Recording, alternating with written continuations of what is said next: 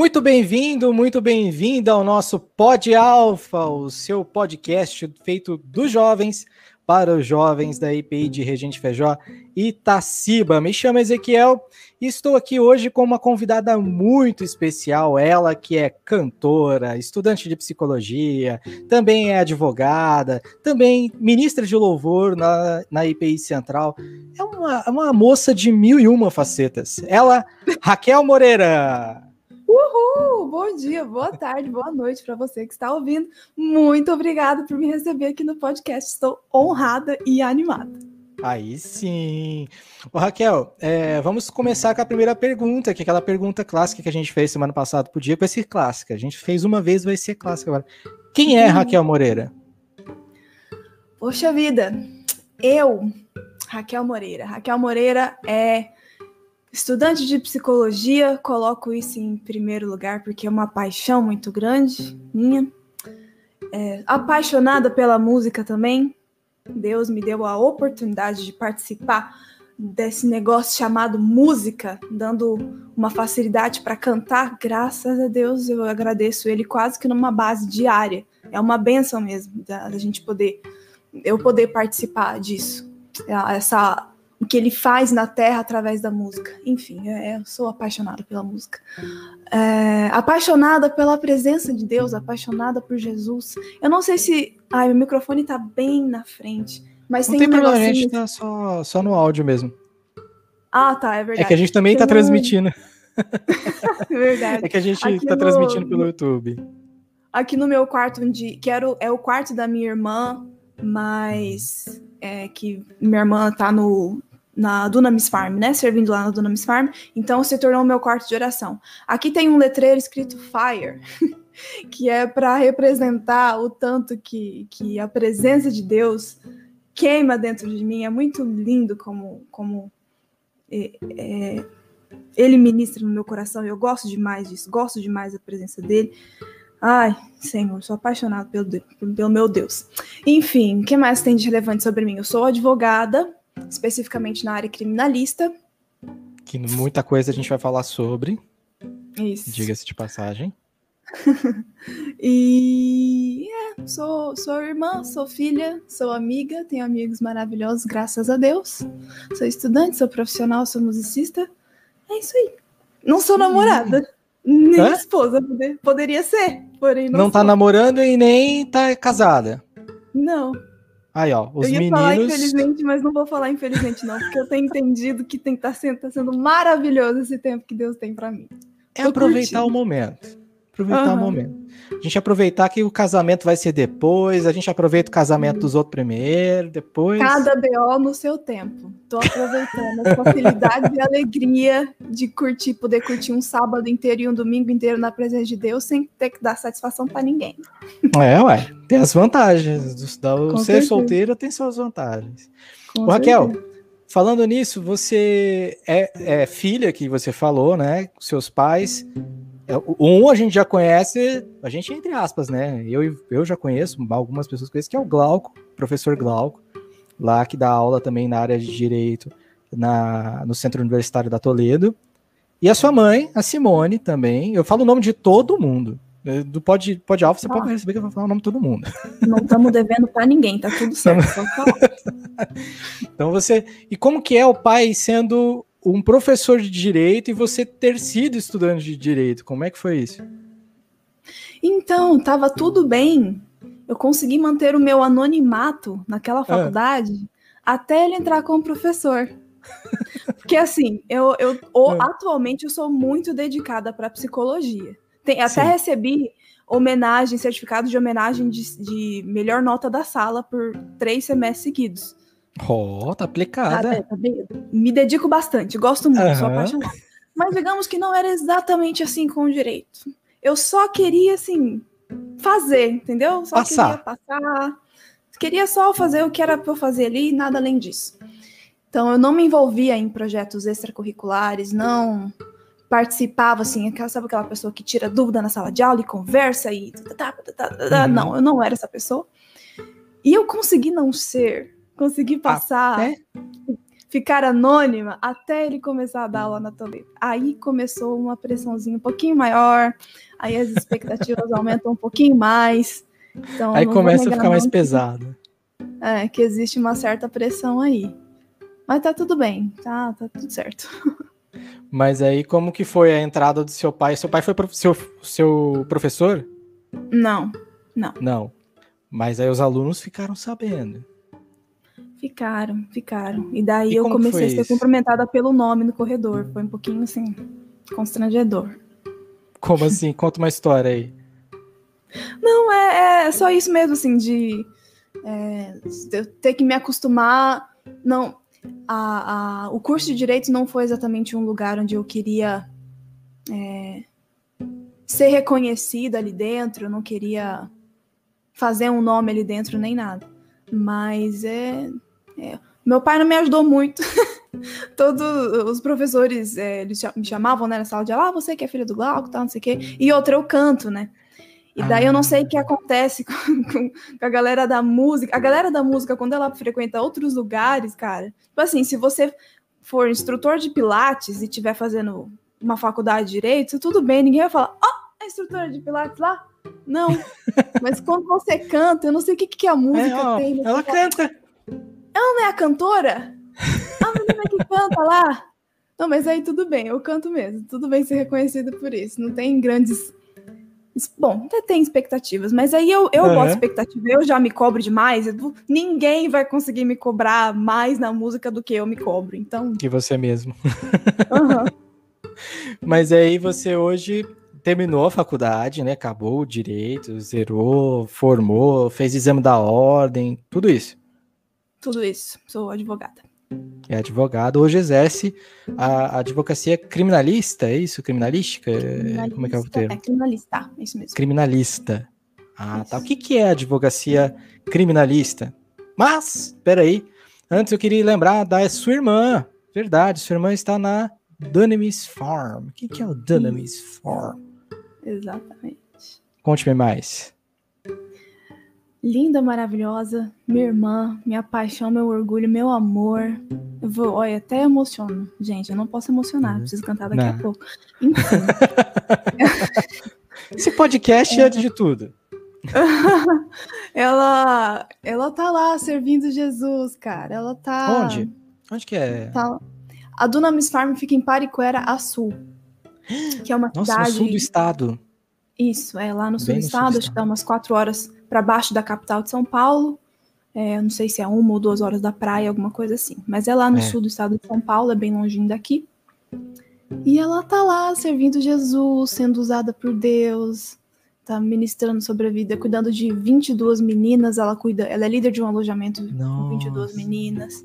Aí ela tem outras funções lá de ela traduz os, os preletores de português para inglês e português para português para inglês, inglês para português, uhum. porque é, uma, é um colégio bilíngue, na verdade. Tem a ah. maior parte do, do, dos estudantes e de quem mora e trabalha lá fala português, mas tem muita gente que não. Então ele precisa ser bilíngue, é tudo bilíngue lá. Precisa ter mais é. pessoas com mais de uma formação, mais um estudo de língua, né? Ter mais um idioma.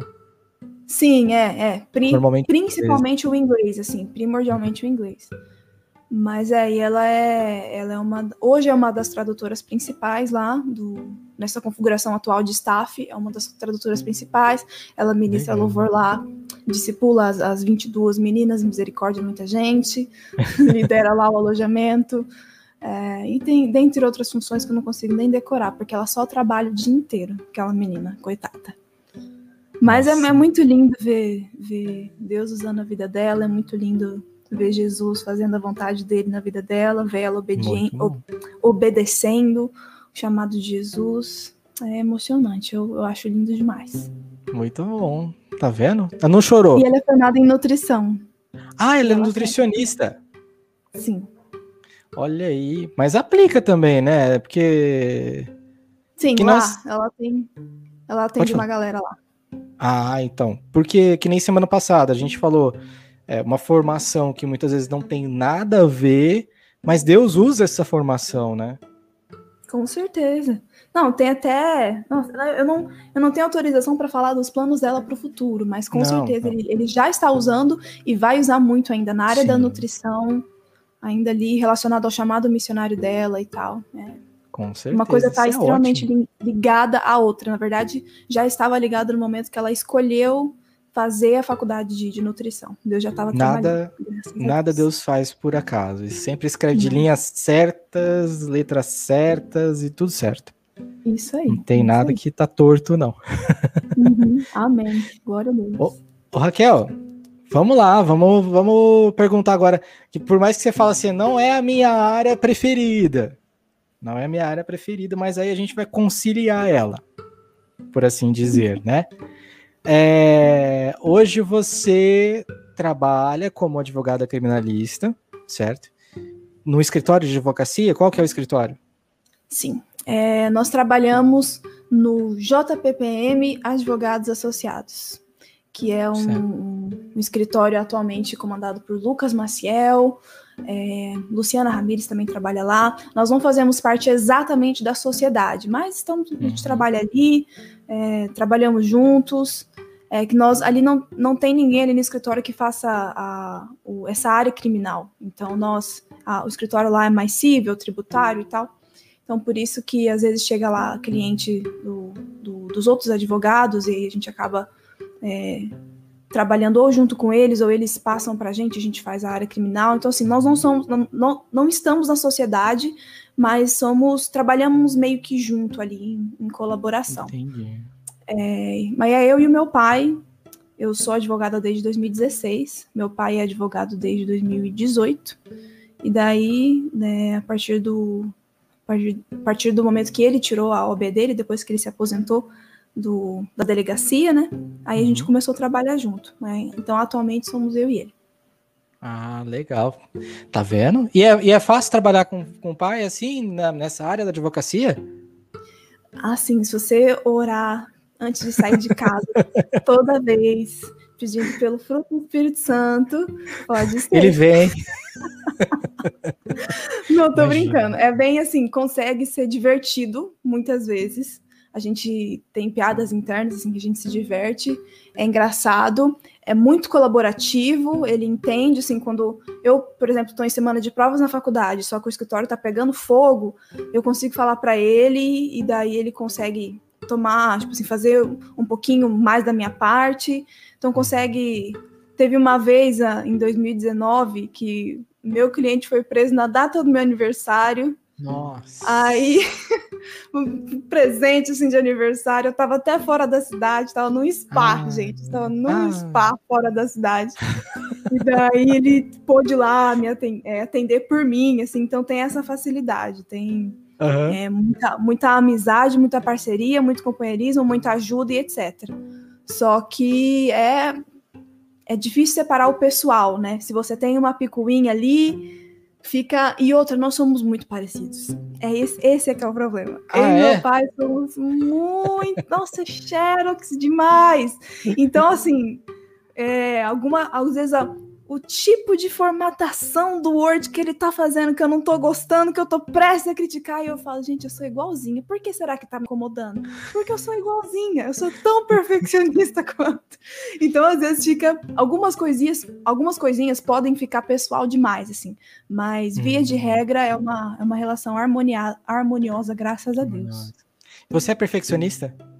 Nossa, meu, nossa, meu Deus do céu. Demais. Demais. Como é que uma, a psicologia explica? É uma blessing and a curse, actually. É, ah, uma, é uma benção e uma maldição. É uma benção porque eu consigo me dedicar bem, fazer bem tudo que eu preciso fazer.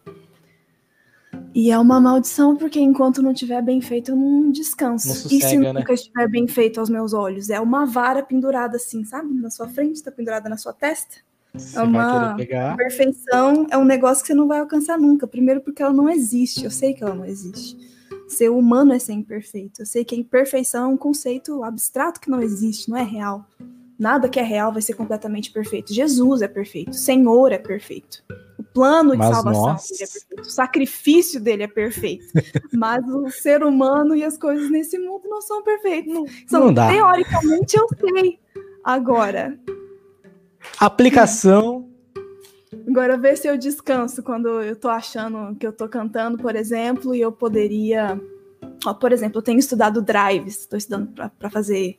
Sabe o que é drive? Não. Aquela voz rasgada, assim, quando você tá cantando, né, vai vem um é, quando você tá ouvindo um cantor, ele parece que ele dá uma rasgada na voz, assim, uma voz rouca. Isso chama drive. Assim, ah, eu não vou, conseguir, não vou conseguir fazer agora que eu preciso treinar para isso.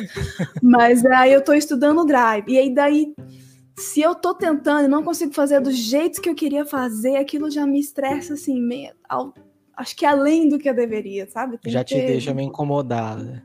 Tem que ter um pouquinho mais de paciência, é comigo Imagina. mesmo, saber que eu tenho limites, saber que eu faço 570 coisas ao mesmo tempo, ao mesmo não tem tempo. como eu querer ser uma Whitney Houston se eu faço todas as outras coisas ao mesmo tempo. Ao mesmo tempo. tempo. Porque aquela mulher tinha para estudar. É, é tudo estudo, estudo aplicação, né? É todo um, um processo, né? Que a gente passa para aprendizado, para tudo. Você sabe por que eu perguntei do perfeccionismo? Porque assim, quando você te... acho que você já assistiu Suits, né? Sim. A série. Ali tem detalhes de perfeccionismo dentro da, da, da, advocacia que eu falo assim, meu Deus do céu, mas como que, que, que a pessoa consegue raciocinar isso, né? E como que é isso, Raquel? Dentro do, do, do processo, eu vou falar agora do seu trabalho, depois a gente vai aprofundar para as outras áreas. Uhum. Mas esse processo assim de você ter esse perfeccionismo, ter esse sentimento de perfeccionismo e aplicar isso no seu trabalho, né? Ainda mais na área da advocacia que mínimos detalhes não podem escapar, né? Sim. É, são, são coisas pequenas que você tem que capturar de informação, extrair dela o máximo que você pode para depois você fazer a petição, fazer o, o como é que chama o, o, não o processo é o a peça. É, para você fazer a peça, tudo certinho. Olha, eu acho que graças a Deus que existem os prazos. Porque se não tiver, a advocacia trabalha com prazos, né? É sempre, uhum. tudo tem prazo para qualquer coisa. Eu acho que se não tivesse o prazo, eu ia ficar trabalhando e melhorando e melhorando e melhorando e melhorando, melhorando infinitamente, porque assim é um trabalho que, que não acaba.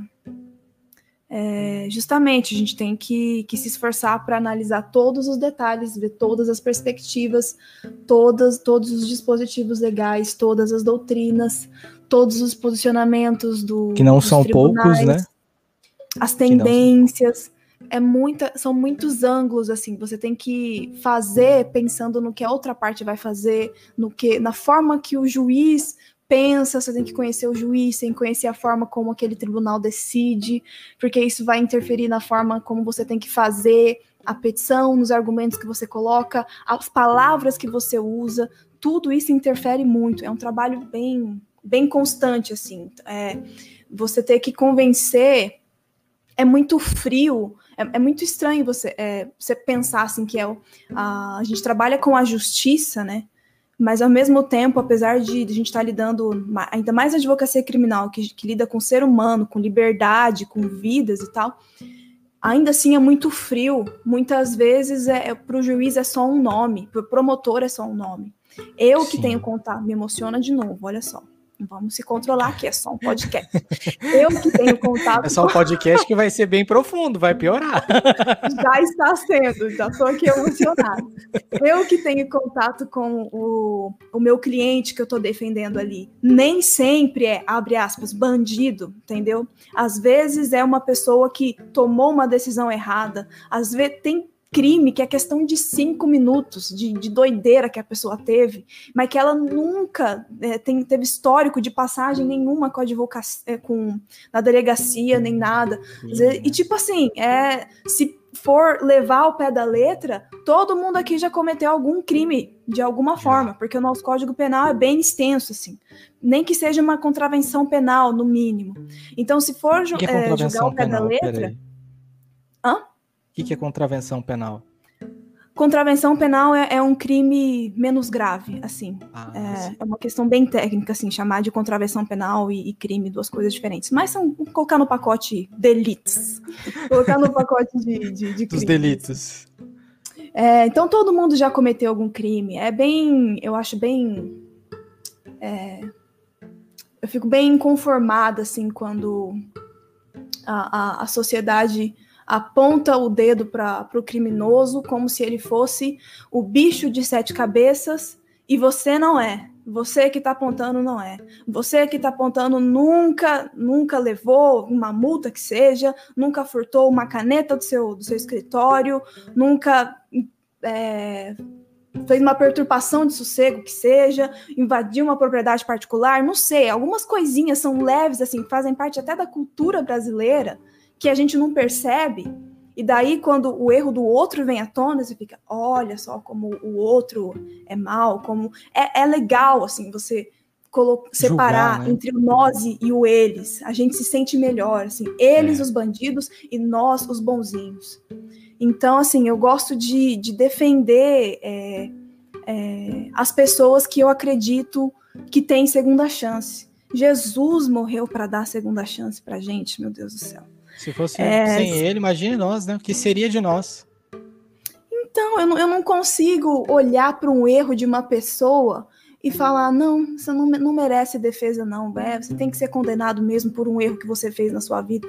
Eu, eu peco todos os dias contra o meu Deus. Todos os dias. Tipo assim, é de, de pedir perdão, me arrepender e ir lá fazer de novo. Uma, tipo, umas coisas seguidas da outra. Então, como é que eu posso receber esse perdão de Deus, ler a Bíblia, ser ministrada por Ele, de que eu tenho que perdoar as outras pessoas da mesma forma como eu fui perdoada? Como que eu posso não querer dar uma segunda chance para aqueles que Ele quer salvar? Tantas pessoas o Senhor já alcançou, graças a Deus, naquele escritório. Porque são pessoas em condição de vulnerabilidade, e graças a Deus eu tenho a oportunidade de ministrar o Evangelho para essa pessoa, talvez pela primeira vez, às vezes não, mas às vezes sim. E gente já se aproximou de Jesus por causa disso. Algumas, várias pessoas já se aproximaram mais de Jesus por causa disso, começaram a frequentar a igreja, se converteram de verdade. Sim, a sua profissão, de... né, tá conseguindo alcançar pessoas, por assim Com dizer. Com né? certeza. Né? Porque eu, eu, eu faço o que Jesus fez pela viúva, pela prostituta, pelos órfãos, dá voz a quem não tem voz, entendeu? Dá vez a quem não tem vez. Agora, é, eu não, o advogado não faz milagre. É, a minha atuação, é lógico que dependendo do, do estilo de, de, advogado, tem alguns que gostam de trabalhar pela injustiça. Ok, dá para você forçar muito a barra para chegar lá. É, eu e meu pai, a gente se a gente zela muito e até os clientes sabem disso. A gente fala isso para eles. A gente fala, ó, a partir daqui a gente não passa. Não, não vai. É contra os nossos princípios agir dessa forma. A gente deixa bem claro, eles sabem com quem eles estão lidando. Que nós somos limite, assim. Né? Com certeza, o existe o limite da, da honestidade, mas o trabalho do advogado, o nosso trabalho, a gente não faz milagre, a nossa atividade é de meio. A gente defende, uhum. entendeu? No limite da, do legal ali no limite da, da legislação, mas quem decide é o judiciário. Então, assim, se a pessoa fez uma coisa errada e se a lei, de acordo com a lei, ela, ela não tem jeito, o crime dela foi muito grave, foi muito cruel, não sei, alguma coisa assim, e por isso ela merece ser condenada. Não sou eu que vou conseguir absolver. Eu não faço milagre, a minha atividade é de meio. Eu defendo. Quem decide é o juiz, e o juiz também não faz milagre, ele só aplica a legislação. Certo. Então, se a pessoa fez uma coisa muito grave, ela vai ser condenada pelo crime que ela fez. Agora, se é uma pessoa que, que é nitidamente uma, uma pessoa que deu uma escorregada, entendeu? É um réu primário, é uma pessoa que não tem histórico de crime, não tem envolvimento com atividade criminosa, foi uns cinco minutos de doideira que a pessoa passou ali, a legislação também enxerga isso. E fala, ó, vamos fazer aqui um, um acordo de não persecução penal, vamos dar uma chance para você parar por aqui. Só que também, se essa pessoa não parar por ali, se essa pessoa errar de novo, a lei vai ser mais severa. Então, assim, eu, eu de certa mais forma. Pesado, né? Com certeza, eu de certa forma fico tranquila, porque eu não, eu não tô é, deixando. fazendo injustiça, entendeu? Nem diante, nem diante da lei dos homens, nem diante da lei de Deus. Aos olhos de Deus, eu me enxergo fazendo o que Jesus fez dando voz a quem não tem voz, dando vez a quem não tem vez, enxergando com mais amor aquele que está sendo marginalizado pela sociedade. Uhum. é, é só. É, a gente só entende quando a gente já. Vive, né? Ocupou, a situação. Quando a gente já ocupou essa posição. Uma vez eu bati o carro hum. e eu tava errada. Você tava errada, mas conta a história assim, por menores. Você tava no trânsito, tava parada. Eu tava, é, eu tava assim, é, estressada. Foi, nossa, foi bem. Eu, eu não sei se foi espiritual ou estritamente psicológico, mas eu tava meio fora de mim, assim, eu não tava muito bem, não. Eu tava uhum. meio mal, assim. E daí teve uma. Aí eu saí, foi rapidinho, eu saí de casa, tava extremamente estressada. E daí eu não parei não pare. Mas não é que assim que eu tava rápido, eu só tava. Distraiu. Eu vi o carro. É, mas nem, nem distrair, é muito estranho, eu não sei explicar. Eu vi o carro vindo mas eu não, eu não tava muito no controle de mim, assim, eu, eu não sei explicar, tá, o que, o que, que aconteceu. É, aí, e não foi, como assim, eu não tava, eu, eu, eu reduzi realmente no pare, só que eu não parei. É, e a pessoa também não estava muito rápida, assim, então não foi um estrago, entendeu? Mas a culpa era minha de qualquer forma. Eu causei um, um acidente incidente. por não ter, por não ter parado onde eu devia parar.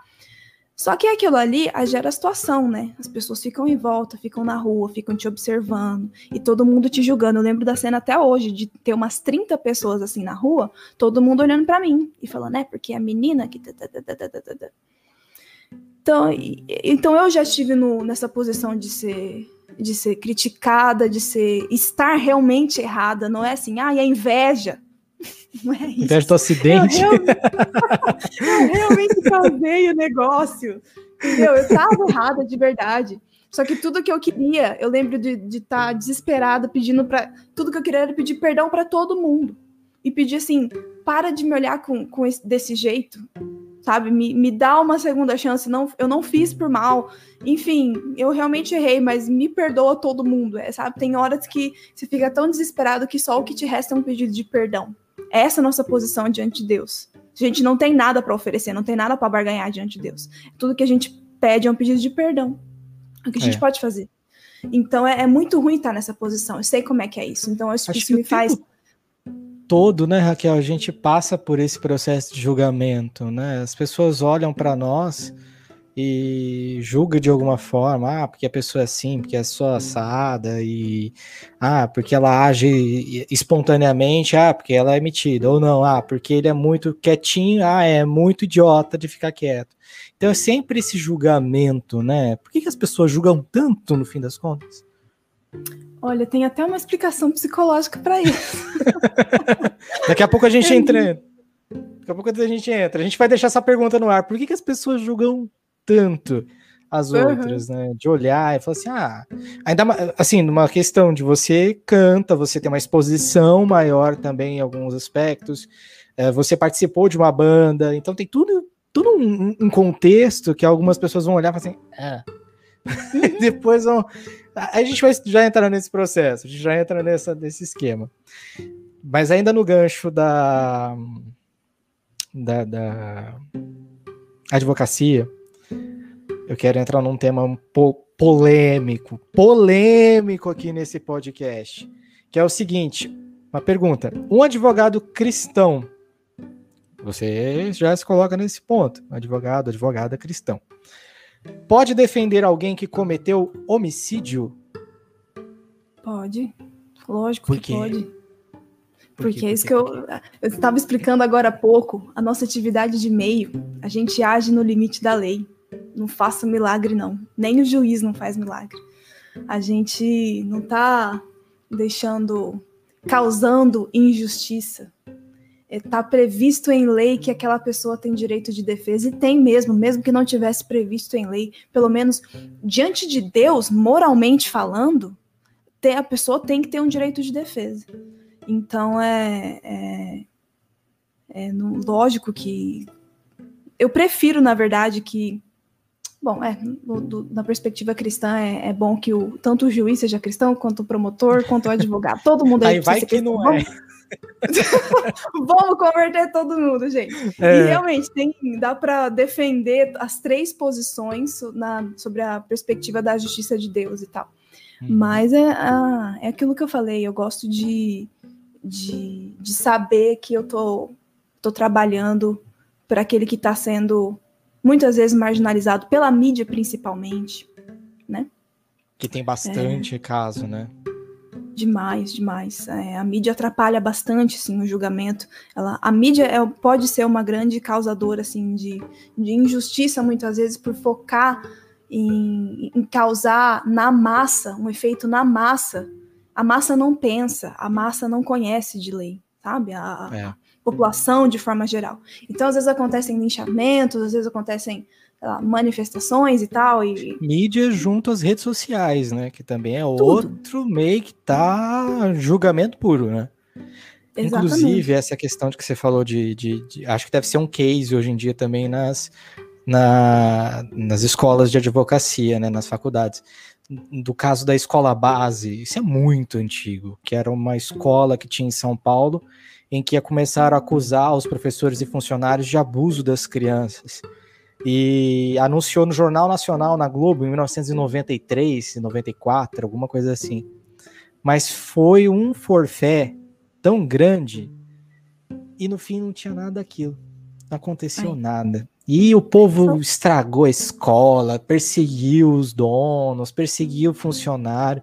Então, assim, ao mesmo tempo que a mídia pode, assim, executar o, o, um processo de investigação, né, por assim se falar, e ajudar e contribuir, linha direta que o diga, né? Finado uhum. linha direta da Globo também, que o diga de achar o, o pessoal que estava fugido e também de hum. prejudicar, né? Tem esses dois lados e hoje com as redes sociais, né? Também que é outro ponto que atrapalha bastante dentro de processos, né? Quando você trabalha com a massa, quando você molda, a mídia ela conduz o pensamento do povo, né? Então é bem, é bem complicado isso, por isso que muitas coisas têm que correr em segredo de justiça mesmo. Porque uh, quando a gente se lida com, com situações delicadas desse jeito, a gente precisa é, julgar com o coração, com os ânimos frios, assim, com os ânimos abaixados, olhar cada detalhe realmente, não julgar a, pelo que aparenta, não julgar pelo que parece ser, às vezes o que parece não é. Só, meu Deus, é só você olhar a quantidade de, de negros jovens que são presos ou pelo menos levados à delegacia, mas muitos são presos e até condenados por crimes que não cometeram. Porque parece, entendeu? Porque parece ser criminoso. Julga, né? Criminoso? Porque tem muitos criminosos que são negros e jovens. E caem, encaixam num certo estereótipo. Então, se você encaixa no estereótipo, já era. Pergunta para qualquer, qualquer negro jovem assim de periferia, mesmo que não seja de periferia, qualquer negro jovem que esteja passeando e nem precisa na rua, ser sexo negro, né, masculino. Né, Só tá na é. periferia. Não, mas é que assim, é o que exatamente.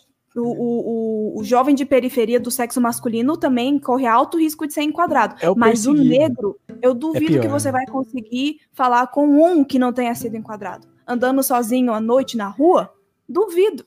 Esses dias um rapaz falou a respeito disso, inclusive da nossa comunidade. Ele falou assim: eu tava num bairro imprudente, com cinco reais no bolso. Nossa. Cinco reais, você sai com uma garcinha no, bar, no, no, no, bolso. O cara, ele foi enquadrado pela polícia e falou assim: o que, que você tá indo usar crack, ô craqueiro? Eu não sou usuário de crack. E ele tava com cinco. Aí saiu os caras palpando, né? Aí tirou cinco, mas não tá indo usar crack, cinco reais. Não! Não compra nada. Não compra nada. Aí eu fiquei, meu Deus, o cara foi enquadrado por causa de cinco reais no bolso num bairro periférico. E você fica. Parece, Como, né? mas não é. Não é. Então não dá para julgar, entendeu? É, antigamente era assim. Antigamente é. esse cara aí já era, já era preso morto, inclusive. Quantas pessoas não morreram? É. As ruivas, só por serem ruivas, eram consideradas bruxas, então morre. Salém é que assim. o diga, né? Hã? Salém que o diga. As bruxas lembrando. de Salém. Ah, tá, verdade, nossa. Salém que o diga, mulheres sendo julgadas por acharem que eram bruxas, no fim das contas. É muito tinha nada sério. Disso. Tem que, é. tem que. Então, tem, tá, você tá vendo o que, que a falta de defesa faz? A falta de defesa faz isso. a falta de defesa levou Jesus para a cruz. Abre, quer dizer, fecha aspas, existia um plano, né? Lógico que se, se tivesse um advogado, Jesus teria morrido de qualquer forma. Mas enfim, vamos aqui entender Aliás, a licença poética para discorrer. É, hoje, quando a gente está gravando esse podcast, sábado de aleluia, né? Sábado yeah. em que estamos dentro da, da Semana Santa, terminando amanhã, domingo de Páscoa. Se Deus permitir aí tudo tranquilo, tudo na paz do nosso Senhor Jesus. Raquel, vamos aí para a nossa próxima pauta. Ah, não, tem mais uma pergunta aqui com relação a isso. Quais desafios para um advogado cristão? Porque o meio da advocacia tem as. É, é a mesma coisa que a gente falou da semana passada da polícia, né? Existem os que são bons e existem os que são. Meu Deus, bati no microfone aqui. Existem os que são maus. Então tem as duas divisões, mas não necessariamente representam a corporação, no caso da polícia, né? Da mesma forma que existe aquele pré-conceito dos advogados, né? Que advogado é para defender bandido, que advogado é corrupto, que pode passar por um monte de coisa, é só molhar a mão que ele resolve o problema, que nem você milagre não faz. Mas tem os advogados que agem de uns meio, meio ilícito. E como que é dentro desse ambiente, você sendo cristã, sendo uma pessoa que segue a Jesus e vê tudo isso que acontece ao teu redor, que com certeza você vê, de pessoas, não no teu escritório, não estou falando disso, mas de outros outros lugares, uhum. outros advogados independentes também, que tem muito disso. Uhum. O cara agindo de uma forma totalmente torta, totalmente. É, como posso falar? Irresponsável, para não usar uhum. um termo ruinzinho. mas uhum. irresponsável com a profissão. O que, que você acha de ser a, a advogada cristã, assim como outros que agem nesse meio que muitas vezes é visto ou age de forma corrupta? Eu fico, toda vez que acontece, que aparece notícia de, de, de advogados que têm, por exemplo, é, envolvimentos com PCC, por exemplo, coisas assim, é, que foram pego, pegos fazendo falca, falcatruas e etc. O sentimento, sinceramente, o que eu sinto primeiro é, não é exatamente uma pena, mas é uma vontade assim de. É... Ah, eu, vou, eu não estou conseguindo usar outra palavra. Vou dizer que é pena, assim, por essa pessoa não ter a tranquilidade, a segurança em Jesus que eu e meu pai temos, por exemplo. Porque geralmente se a pessoa faz falcatruas, essas coisas, é tudo relacionado a dinheiro. Ela não faz essas coisas porque ela é má por si só. As pessoas querem dinheiro. a pessoa não vai gastar energia fazendo, cometendo um crime, fazendo uma coisa que não pode fazer simplesmente pelo, prazer do negócio. Ela está uhum. buscando dinheiro, uma é. vantagem ilícita ou um salário que o PCC vai pagar, alguma coisa assim. O que a galera tá em busca é dinheiro, no fim das contas, quando eles fazem coisas erradas. E é uma coisa que quem está em Jesus não precisa se preocupar, porque o Senhor é, é Deus de provisão. Você Amém. ora, ele responde, ele provê todas as necessidades, ele é o nosso pastor, nada nos falta. Então não é só uma questão de moral, entendeu? Não é só, ah, aqui, isso aqui eu posso fazer, isso aqui eu não posso fazer. É uma questão de descansar no cuidado de Deus, na segurança de Jesus, na provisão de Deus. A gente não precisa é, quem tem segurança em Jesus não precisa se envolver com, com, com falcatruas, com fraudes, com coisas ilícitas, em busca de vantagens, de posições, de poder, de status ou dinheiro, porque isso tudo a gente encontra em Jesus, a gente é satisfeito em Jesus. Então é esse o sentimento que eu tenho quando eu, eu encontro outros colegas de profissão que são pegos fazendo coisas que não deveriam ter feito. Eu penso, se essa pessoa tivesse conhecido Jesus, conhecido a segurança que Jesus oferece, o quanto o Senhor é o nosso pastor e que realmente nada nos falta, ele não teria feito isso. Se ele realmente conhecesse a segurança do, do, do pastor, ele não teria arriscado a própria vida dele, a vida da família, entendeu? É tanta coisa que você coloca em risco em busca de dinheiro. Sim. Então não é só questão moral, não. É... É, que pena que essa pessoa não, essas pessoas não conhecem a segurança de Jesus. Pois é. É justamente isso mesmo. Um meio que qualquer meio, né? A gente tem uma gleba de, de, de profissões em que tem os frutos ruins e os frutos bons, né? Então, Infelizmente, os bons se sobressaem, por mais que a, a colheita né, seja de bons frutos, mas um fruto podre se sobressai e prejudica a imagem da colheita inteira. Então, Ainda bem que a minha terra não é, não é essa terra aqui, a minha cidade é no céu. Gente, eu sou assim, tá? Sou, sou crente, vou botando Deus. Crente. meio do Pô, pô é Jesus também sempre. É isso, é isso que eu penso. A minha perspectiva não é terrena, gente. Não é. Minha terra não é daqui. Para que, que eu vou ficar me gastando aí para status, poder e, e dinheiro? Vendendo a minha alma, imagina, minha, meu lugar é no céu. Não compensa, não. Ô, Raquel, falando sobre, sobre céu e afim, você nasceu em Prudente mesmo? Você é prudentina? Eu sou prudentina de RG, sim. Eu nasci em Presidente Prudente. E daí e já sempre fui morou aqui? Bernardes, né? Ah, Fiquei você em Bernardes, Bernardes. 18 anos. Quantos? 18 anos. Do zero aos 18 anos de Ah, existência você- no Presidente Bernardes. Em Bernardes, você morou 18 anos em Bernardes. Você não sabia? Eu não. Como não? Meu Deus. Você veio pra Prudente depois. Eu vim para Prudente em 2012. 12, olha só. É, a nossa vida já estava toda aqui. Foi mais Já tava fácil. tudo pra cá. É. Olha só, eu não sabia. Não, não, não- Sabe quando você não, não associou? Você, você foi É. uma quase bernardense. É, eu fui, né? Metade. Como não cheguei na metade da minha vida ainda, então eu posso falar Aham. que em questão de porcentagem eu sou mais bernardense do que prudentina, porque eu fiquei 18 anos em Bernardes. Sim, São aí 9 anos em Prudente. é mais bernardense que Prudente. Então você morou fora de Prudente, em Bernardes, durante os oito anos, e depois, você só depois ficou em Prudente. Isso, é, 2012 pra cá, estamos aqui. Estamos aqui. E como e aí depois que você terminou a advocacia, você exerce ela, mas a sua paixão, sua paixão, além de Jesus, obviamente, é a tal da psicologia. Sim. E como é esta paixão que você está desenvolvendo nos últimos três anos com relação à psicologia? Eu sou apaixonada pela psicologia desde 2014, na 14. verdade. É, desde o quarto ano de faculdade. Quando você teve uma aula de psicologia. Eu tive aula de medicina legal e criminologia no quarto ano de faculdade. Em É. ambas as matérias, a gente fala sobre transtornos mentais, psicopatas, sobre filias e tal. Filias? O que, que é filias? Necrofilia, Por exemplo. Necrofilia. é a pessoa que, que sente atração sexual que, é, por cadáveres, morto. assim, ela gosta de fazer sexo com cadáveres, é. Que horror. Dentre outros. A filia é uma doença. É, sim, é. Atualmente, sim. Pode- Pode ser que daqui uns anos não seja mais, o que é bem assustador, assim. Conseguir imaginar, é, filho. Porque o. Pra quem não viu no, no- no podcast, eu fiz uma cara de susto.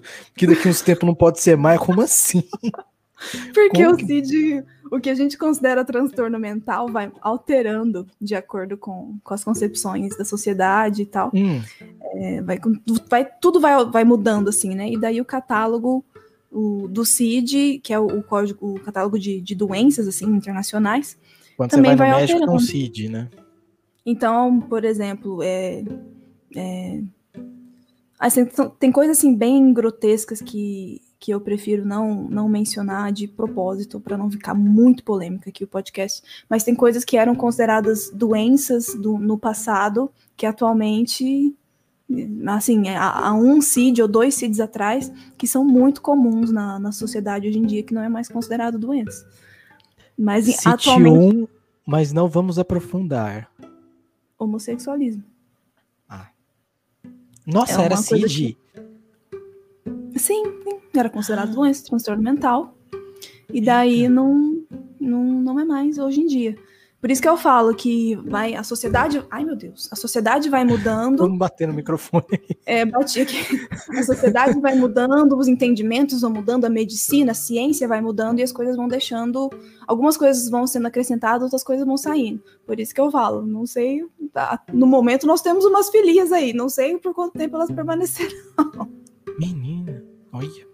Tem assim. Aí você viu as filias lá, você ficou com dó das fias, e aí foi. Não, eu achei muito interessante, cara. falei, como assim? Eu quero conhecer essa, essa forma de funcionamento mental. Adorei saber que, que, que existe esse grau de profundidade do conhecimento do ser humano. E, e na mesma época, não, eu, é, eu tinha feito terapia em 2012, que foi muito bom para mim. E aí, acho que em 2013 eu fiz de novo. Ou não. Eu acho que eu fiz em 2012 e aí em 2014 eu fiz de novo. Acho que foi isso. E daí, em 2014, eu tive contato com isso na faculdade. E daí, em 2016, eu. Não sei se você lembra que eu cantava na UTI coronária, num, num, num projeto que tinha lá na Santa Casa, que a minha tia, psicóloga Ieda, estava liderando. É, eu Acho cantava, participava dos momentos de música ao vivo, assim, eu levava o violão e ia cantar lá na UTI. E daí, depois daqueles momentos, a equipe que cuidava da, do, desse, desse momento de, de música, momento psi, eu acho que chama, que chamava. Momento psi, não lembro. É estranho. É, é, a equipe que era multidisciplinar, tinha psicólogos, musicoterapeuta, tinha lá, tinha fisioterapeuta, tinha, vixe, tinha um monte de, de profissional diferente. Ou o próprio cardiologista, enfermeiros. A gente sentava depois e discutia os efeitos da música sobre os pacientes. E eu fui me apaixonando, assim, por, por ver. Musicoterapia, como... inclusive. Sim, exatamente. Os, musa, tinha, os músicos ter, musicoterapeutas explicavam o Meu primo é. Que eu tenho um primo musicoterapeuta, formado pela então, UFPR. É uma, é uma área que pode ser que eu siga aí no futuro, vamos ver. Aí. É, e aí eu fui, fui me apaixonando por ver ah, como é possível intervir na melhora psicológica e não é só psicológica, mas de forma geral assim no paciente, como você virar uma chavinha psicológica no paciente às vezes pode tirar ele da UTI muito rápido assim, porque o corpo é um organismo que funciona de forma integral, não é corpo, alma e espírito separado, cada um na sua função, o que você faz no seu tudo espírito junto. não interfere na carne. Não, é tudo, tudo interfere em tudo. O seu que corpo legal. interfere na sua saúde psicológica, é?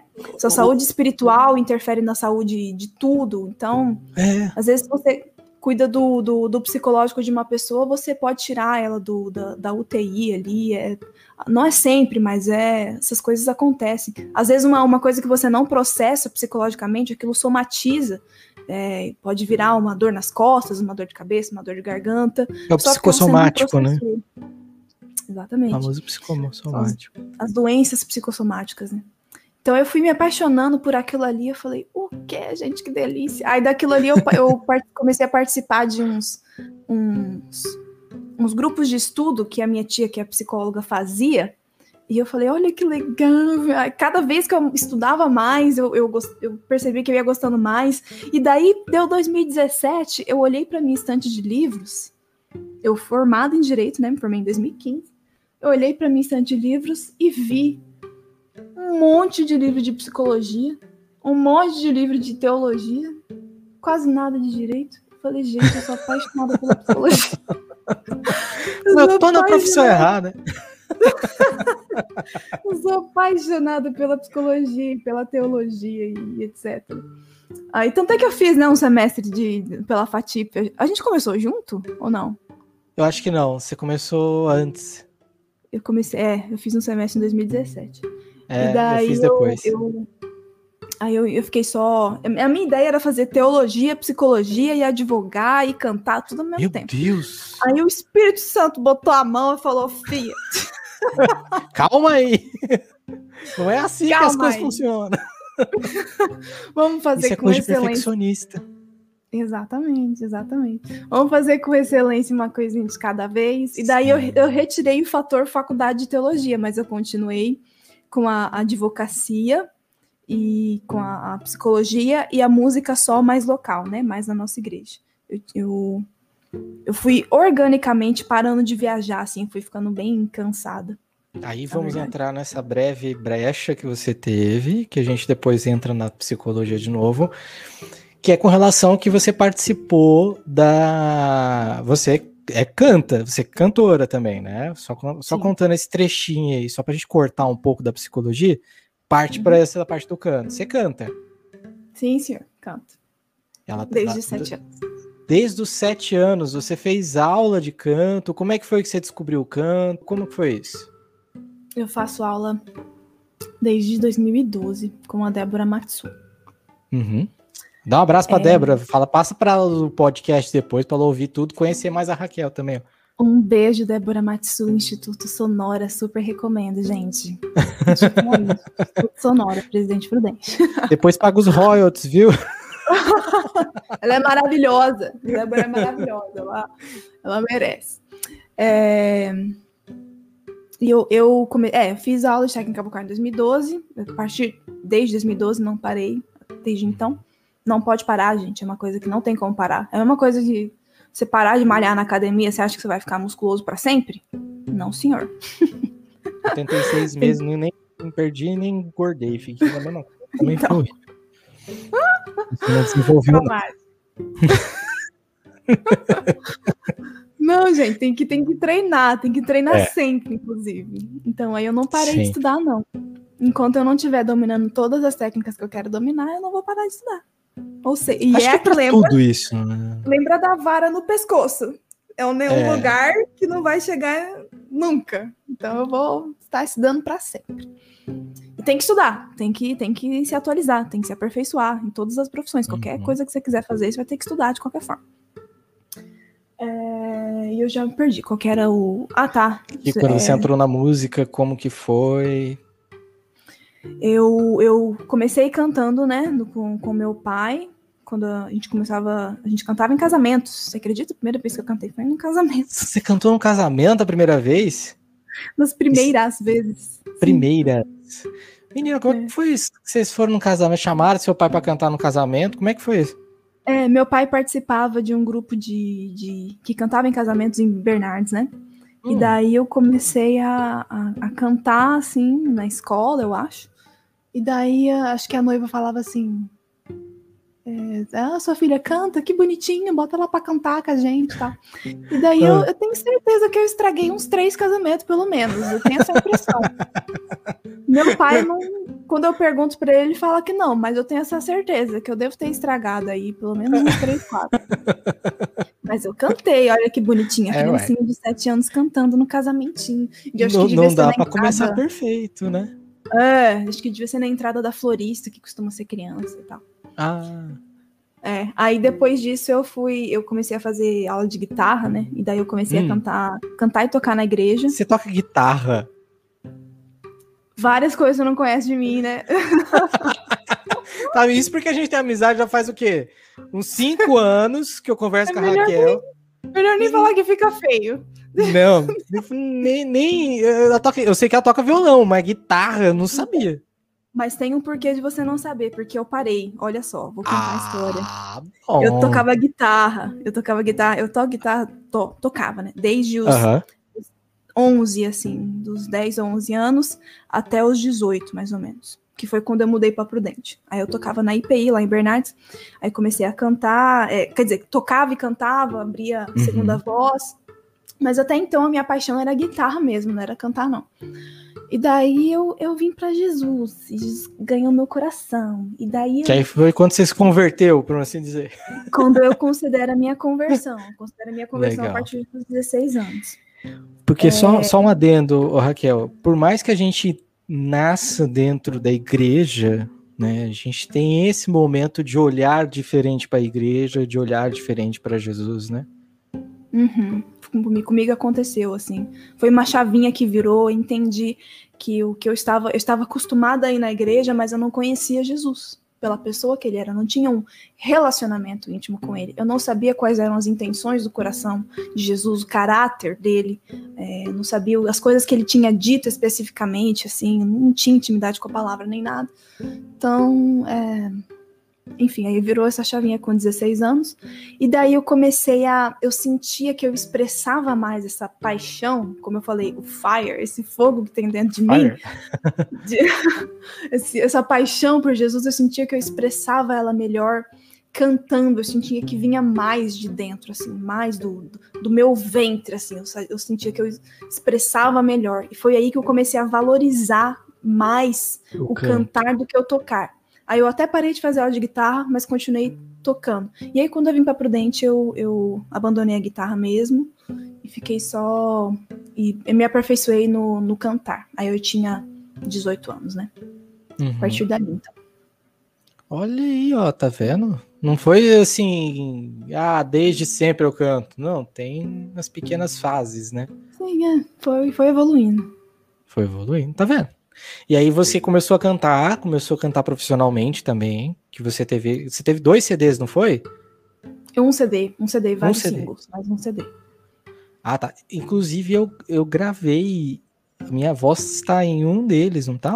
Verdade, do Mil Dias. Verdade. Tá, tá, tá, é, eu fui lá no estúdio gravar. Ah, é, filha? Fui lá gravar. Eu, eu, eu, bem no comecinho, assim, você escuta uma vozinha bem esquisita lá no meio da música. Você, o que, que era mesmo minha frase? Não lembro. Eu, eu, perguntei, por que você deseja o céu? É, aí, aí tinha um monte de resposta. Eu não lembro da minha resposta. Eu Desejo não, não, céu porque. Porque ele é melhor que a terra. Não era isso? Acho que, que era. Falava? Eu não lembro, é. eu não lembro. Mas foi engraçado porque a gente foi pro estúdio e tinha umas 10 pessoas lá dentro, tudo para gravar. E era cada um com uma voz diferente. E aí tinha gente que gravava sete vezes a mesma coisa. Aí chegou na minha vez e falei assim: ah, qual que é a minha frase? É essa? Aí eu falei: ah, tá ótimo. Eu falei: ué, tá bom. Profiss... Gente, profissional, você tá entendendo? Profissional é assim: chega, abre, grava, acabou, acabou, vai embora. Não, eu fiquei assim, falei, ué, mas já deu certo. Tá bom, minha voz deu certo. Não, tá ótimo, deu certinho. Falei, profissional. Caramba, Tanto tá é que temos um podcast hoje. Temos Senhoras. um podcast. Você vê, né? A gente evolui, vai, vai melhorando, vai para um podcast, já tá pregando. Então, assim, aos poucos a gente vai, vai crescendo na vida, né? Lembra-te de mim quando ficares famoso. Ah, fia, não, vou lembrar todo mundo, mas famoso é uma coisa que não. Não, não, não encaixa. Não, não, não, não dá, não dá. É sofrimento puro, viu? Então, falando sobre esse lance do famoso, você também participou, foi integrante da TS Band. O que, que é TS Band? Como que começou o TS Band? O que, que é isso? O que, que vocês estão falando, TS Band? O que, que, é isso, TS Band? Gente, se é? você não conhece é? a Team Street Brasil, pelo amor de Deus, você tá vivendo errado, você tem que conhecer. você, adolescente que nunca ouviu falar em Team Street Brasil, você tá vivendo errado, adolescente. Você precisa conhecer. O que, que é isso? Agora não na pandemia, mas depois. É, pós-pandemia, pós né, as, as, atividades voltaram e você precisa conhecer. Team Street é, atualmente é um instituto. É, e daí eles fazem acampamentos que é, é, o maior congresso de adolescentes do Brasil. E é um, e é um congresso, uma instituição internacional, assim, é um, vários ah, é? países realizam o, o, congresso. É que em outros países é chamado o, o Summer Camp em si, o congresso em si é chamado de Team Street assim como era uhum. no início. Atualmente nós temos um instituto inteiro chamado Team Street, porque a gente desenvolveu bastante, cresceu tanto que a gente teve que para conseguir abarcar todos os, os, braços do Team Street, a gente teve que transformar o instituto Team Street e daí criar, chamar o, o, o, Congresso de Janeiro de Summer Camp, de tantos braços que nós temos. Mas o principal braço do, do, do, do Team Street é o Summer Camp de Janeiro, que reúne aí em média 1.500 adolescentes, já tivemos de duas todo o Brasil, pessoas. né? Do Brasil inteiro, Brasil inteiro, Roraima, assim, Rio Grande do Norte, Maranhão, gente, Rio Grande do Sul. É gente do Brasil inteiro e é muito legal. Eu, eu lógico que eu sou suspeita para falar, é óbvio, mas é muito legal. Até hoje eu, eu fico olhando assim, fico vendo os, os vídeos, os, os vídeos do não só os clipes da TS Band, mas os vídeos do Summer Camp mesmo, assim, às vezes eu me dá uma bate uma nostalgia e eu vejo e eu vejo, gente, era muito legal demais. É de, você precisa visitar, sério, é uma oportunidade para você desenvolver seu relacionamento com Jesus e vai vai assim, vai crente não crente. Na verdade, o público costuma ser acho que de 50 a 40% sem denominação. Hum. Entendeu? É, é muita gente nova, assim, entre os adolescentes. Muitos. E onde que é feito o, o Team Street, Raquel? Acontece em Maringá todo mês de janeiro. Esse congresso aqui no Paraná. para adolescentes. Isso, aqui no Paraná. Eu aponto aqui pro Paraná, aqui para trás. A pessoa vai falar do Paraná, aponta para cá. Já tá sabendo até onde é o Paraná. Mas, mas aí você, você, além de atuar dentro do, do, do, do, te, do Task, do Team Street, você também participou da banda do Team Isso. Street, né? Como que é, foi? Eu fui, eu fui no Summer Camp 2013 como uhum. líder. Adorei, gente. Gente, vou fazer todos os merchan aqui como se eu estivesse sendo paga para isso. Não tô, não. Mas vocês precisam e nem uma pagando podcast. É, pois é. Vocês precisam ter uma experiência como líder no Summer Camp do Team Street. Sério, de verdade. Você, jovem, que já frequenta a igreja aí, já tem uma, uma base firme na igreja, tem essa experiência de cuidar de, de, sete adolescentes aí por uma semana. Não tem nada que paga isso, não. Foi a, a melhor, a minha melhor experiência em o quê? Seis anos de Team Street foi 2013 quando eu fui líder. É a melhor experiência que eu tive. De, de ver Jesus cuidando poderosamente, sobrenaturalmente, de sete meninas na minha frente, assim, fazendo coisa que, que é, é fica claro que não é a gente que tá fazendo, é Deus mesmo que é tá Deus. cuidando. É maravilhoso demais participar disso. Eu e daí, em 2013 eu fui de líder e a partir de 2014 eu me chamaram para entrar na banda e eu entrei na banda. Hum. Aí eu, eu não podia mais participar como líder, só podia exercer uma função lá. Sim. Aí 2014, 15, 16, 17, 18 e 19. Seis como anos. Banda. E aí, não, não só no, no Team Street que vocês se apresentavam, mas fora também, né? Vocês tinham algumas viagens para fazer, outros congressos que vocês participavam, tudo mais, né? Não era só lá em Maringá, né?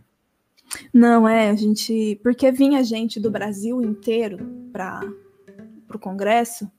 Uhum. É, a gente era. A banda era convidada para ir também de volta para essas igrejas no decorrer do ano. Eles vinham para Maringá em dezembro. Em janeiro. Ou em janeiro. janeiro. E, e daí no decorrer do ano eles marcavam para a gente ir lá na igreja deles, no acampamento deles, para ministrar para os adolescentes e tal. Então, em janeiro, a gente fazia o evento do, do Summer Camp e no decorrer do ano, a banda viajava, assim, de, de duas a três vezes por mês, assim. Nossa. É. Tipo, era só um domingo que, que era mais tranquilo.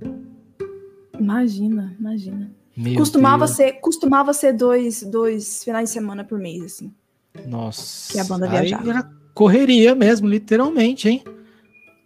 Haja. Não, Pique. E daí depois, não, depois aí eu, eu comecei com a minha carreira solo, né? Sim. E aí eu sozinha viajava três vezes por mês. Então eu tive que começar a. Tinha meses, tinha semana que eu não. Final de semana que eu não ficava em casa.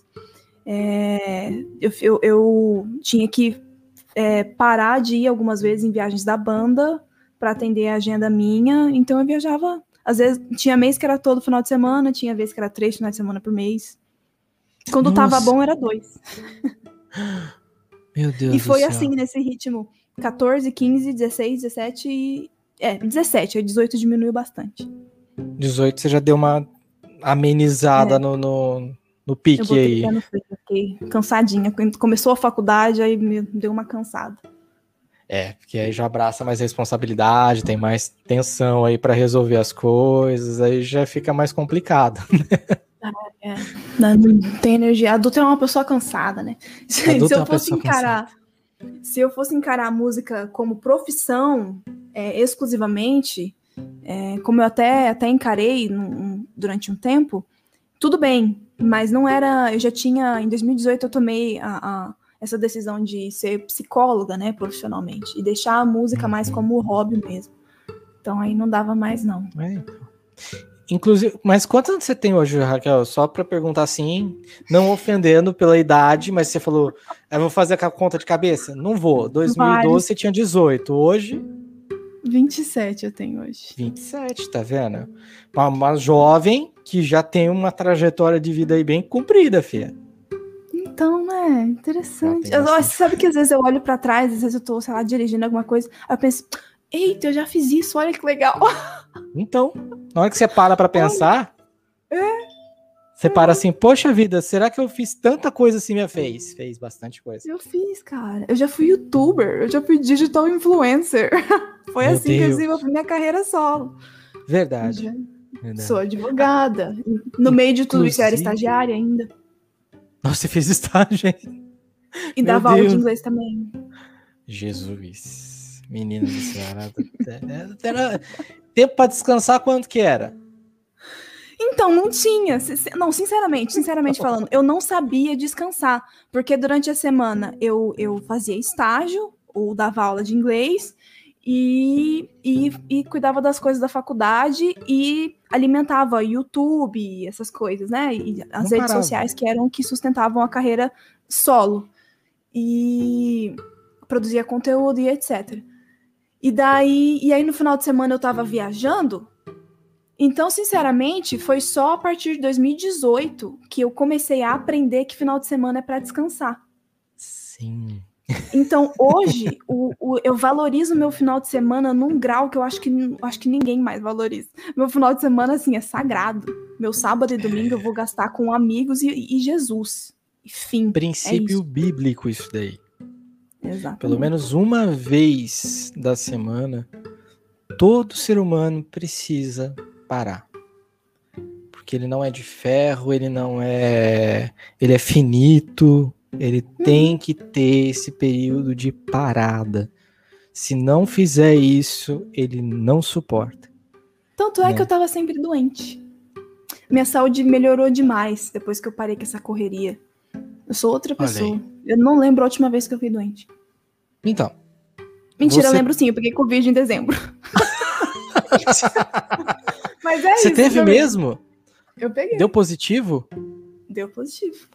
Você foi assintomática, né? Você não teve. O... Não, eu, eu, tive sintomas, mais leves, mas eu tive. Uhum. Eu perdi o paladar, perdi o olfato, fiquei com febre, com cansaço, com dor de cabeça, com diarreia, Nossa. com dor de garganta, com coriza. Eu, eu Aí... tive todos os sintomas, eu acho. Aí você ficou isolada. Eu fiquei isolada, trancada na minha casa. Mas foi de boa, assim, foi bem. Eu, eu, eu sofri mais num dia, aí o resto eu já fui recuperando. Assim. Aí vai gradativo, mas você tem que descansar. Uhum. Que falam literalmente do Covid é que você não tem, pode fazer nada. É cama o dia todo, é uma gripe muito. Gente, não tô falando que é gripezinha, pelo amor de Deus. Eu tô falando que é uma, como se fosse uma gripe muito forte, que é necessário o repouso, né? Então, eu senti muito isso no sábado, no sábado que eu fiquei doente. Foi, me pegou bastante, assim. A partir da sexta-feira à noite pro sábado, o dia inteiro, foi assim, um dia inútil, desse que você não consegue realmente sair da cama. Mas você aí, não a consegue nem se mexer, né? domingo, né? Não, exata, nossa, é verdade, exatamente. É, não tem força, assim, é horrível. É, só que eu acho que tinha muita gente orando por mim. no domingo eu acordei melhor, assim, fui melhorando uhum. gradativamente. E eu não, eu não fiquei muito parada, não. Eu fiquei dentro de casa, mas daí eu, nossa, enfim, eu, eu, eu, fiquei estudando música. Gente, é verdade. Quando a gente começa a falar assim, eu acho que eu. Você para, não descansou, né? Não para pra descansar. Eita, dona Raquel. Doida, né? Da cabeça, né? Você começa a falar assim. Você começa a lembrar. Mas isso é parte. A psicologia explica. Sim, exatamente. A psicologia explica. Olha só, que... eu fiquei estudando. Olha só que doideira. Eu fiquei assim, já é. que eu tô trancada dentro de casa, que eu não posso ver gente nem nada, eu vou ficar estudando música. Aí eu fiquei pegando música, estudando técnica vocal e etc. Eu vi no Instagram, você fica colocando músicas. Eu falei, mas que, que é Exatamente, foi naquela, naquelas, aqueles 15 dias lá que eu postei todos os dias cantando no Instagram, tocando música que eu nunca tinha cantado na vida, tipo de avanço, essas coisas que a gente. Que eu foi, eu vi. É, Fez então as perguntinhas lá pra galera. Foi um monte de, de, Gente, a cabeça da pessoa não para. Raquel. Tô percebendo agora, inclusive, Evelyn, vamos, vamos já vamos marcar. Evelyn, a esposa do Diego, foi minha psicóloga. Você ah, tá é? ouvindo isso, Evelyn? Eu preciso de tratamento, você tá vendo? Vamos marcar. Ela foi sua psicóloga também? Foi. Ano ah. passado, dei uma surtada, ela me, me, me atendeu. Linda, Te maravilhosa. Atendeu. Tô bem ah, hoje. Por gente boa. Tá vendo? Olha só. Recomendo, gente, Aí. Evelyn Hagley, psicóloga. Aqui, a gente aqui é merchan. É assim. Você tá do puro merchan, hein? Vou, vou cobrar os royalties. Ó, foi, foi a publicidade. Mas, claro, perguntei onde você trabalhava, da, da, da advocacia. Segundo foi do... do... do. Instituto Sonora. Do Instituto Sonora. Agora da Evelyn. Vou... Gente, vou ficar rico nesse podcast. Já três propagandas. Nossa! Será que eu tô prejudicando Mas... meus amigos que vão ter que pagar Não, por isso? Mas é aquela história, se você gostou, compartilhe, né? Então, compartilhe com o pessoal aí, compartilhe com, com os nossos, é, não diria patrocinadores, mas diria os nossos colaboradores, apoiadores do projeto, aí distribuindo também o podcast. Falou, oh, falaram da gente. Né? Ó, pode, é, pode gente, ó, não, não faço merchan se eu não, eu não sou paga para isso, não. Então eu não preciso ficar fazendo merchan se eu não acredito no negócio, hein? É tudo sincero, é tudo honesto aqui, tudo gente. Sincero. Realmente recomendo. isso é bom, isso é bom, isso é muito bom. Sim. e, e, e Falando agora da área da psicologia, a gente falou da música. Hoje você tá, tá numa pausa, por assim dizer, né? Da música. Hoje, que nem eu falei, ministra de louvor. A Raquel ainda canta na, na igreja, ainda hoje. Ela participa da igreja pelo menos uma vez no mês, né, Raquel? Pelo menos uma vez, isso. É, mas agora, é. Eu entrei no, no G, também, no, no louvor do G, mas ah, aí. Você tá no G. É, G, então é gente, é os jovens. Uh, grupo de jovens da IPI Central, da Igreja Presbiteriana Independente Central aqui de Presidente Prudente. Assim como o Regente tem o Alfa, a, a IPI Central tem o G+, né? Isso. Legal. E Taciba é o Makeover. A gente não pode esquecer também dos nossos nossos pequenos meninos lá de, de Taciba. Abraço pro pessoal de Taciba. Seguinte, vamos entrar aí neste assunto polêmico envolvendo a psicologia que a gente falou lá no começo. Muita polêmica. A psicologia em só, por si só, já é polêmica. Mas aí, antes de entrar nessa questão da psicologia em si, você está estudando e tudo mais, por que, aquela pergunta que a gente fez lá atrás, a gente demorou bastante para responder ela, por que as pessoas julgam? Hum. Tô decidindo aqui que, a partir de que linha teórica que eu explico isso. Eita, eu vou. Vou eleger uma aqui. Gente, só, só, só esclarecendo, eu não sou psicóloga, eu sou, eu sou uma entusiasta, uhum. entusiasta e estudante do, do quinto termo de psicologia. Eu gosto demais só, tá? Então, assim, eu vou. Evelyn, se você estiver ouvindo, já vai perdoando, querido. Se tiver algum psicólogo aqui ouvindo, já vai perdoando. Olha, tem alguns, eu... viu? Então, e se eu falar besteira, já vai me corrigir depois. Pega o meu celular aí com, com o Ezequiel, fala, Ezequiel, aquela menina, aquela menina tá tudo errado lá. Mas tá tudo bem. Aí o problema, o problema é dos, dos pastores e psicólogos das igrejas, gente. Eu vou, vou falar aqui, ó, minha, é. o, o, que eu, o que eu lembro. A questão é a seguinte, até por uma questão assim de da gente se proteger, a gente faz a, a gente precisa fazer uma leitura rápida da situação. Quem acredita na teoria evolucionista diz que isso é um traço evolucionista, que é que vem do, dos nossos antepassados aí que precisavam olhar um tigre e entender rápido que aquilo era um animal que iria ameaçar a sua integridade para você correr. Não, precisa, não, não é uma coisa que você tem que ficar, que você pode ficar analisando assim, é será que eu faço amizade com esse bicho Será que eu pego ele para ser um animal doméstico ou será que eu saio correndo? Você tem que fazer uma leitura rápida da situação e sair correndo. É até é, é, é, um mecanismo adaptativo para a gente conseguir até sobreviver. E é uma coisa que, que, que, permanece até o dia de hoje. Essa, essa é, tendência do ser humano de julgar é, uma, tem, é uma, uma leitura rápida que a gente faz da situação numa tentativa até de se proteger mesmo. Essa pessoa é amigável ou não é? Será que essa situação aqui vai me ajudar ou vai me prejudicar? Tô numa. Vou passar vergonha ou não vou? Então é uma. A gente, a, aos olhos da Gestalt, da teoria da Gestalt, a gente fecha Gestalt. a figura assim. Gestalt, Gestalt é, uma, é, uma, é uma das linhas da, da psicologia, tipo psicanálise, tipo terapia cognitivo comportamental, é uma das linhas. A gente fecha a figura, assim, por mais que estejam faltando elementos, por exemplo, a, a, a menina que é que, que canta, mas é, é, tá lá é, visível na, na, na igreja e, e, viaja e tudo mais, mas é extremamente tímida e não sabe conversar com as pessoas. Fecha a imagem rápido, metida.